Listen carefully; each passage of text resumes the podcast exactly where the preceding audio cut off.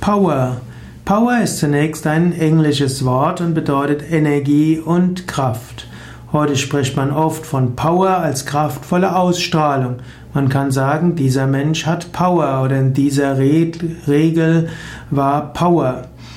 Power soll also heißen, da ist Energie und Kraft drin. So gibt es auch Power Yoga.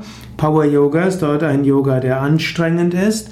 Power Yoga ist oft die Bezeichnung für einen Yoga-Stil, der gekennzeichnet ist von vielen Surya Namaskar, vielen Sonnengrößen, vielen Sprungvariationen, die anstrengend sind.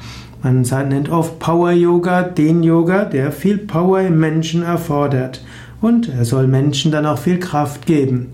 Beim Yoga Vidya Stil gibt es auch die sogenannte Hanuman Fitness Reihe, in der der erste Teil auch eine Art von Power Yoga ist, mit vielen Sonnengrößen, auch mit Sprungvariationen.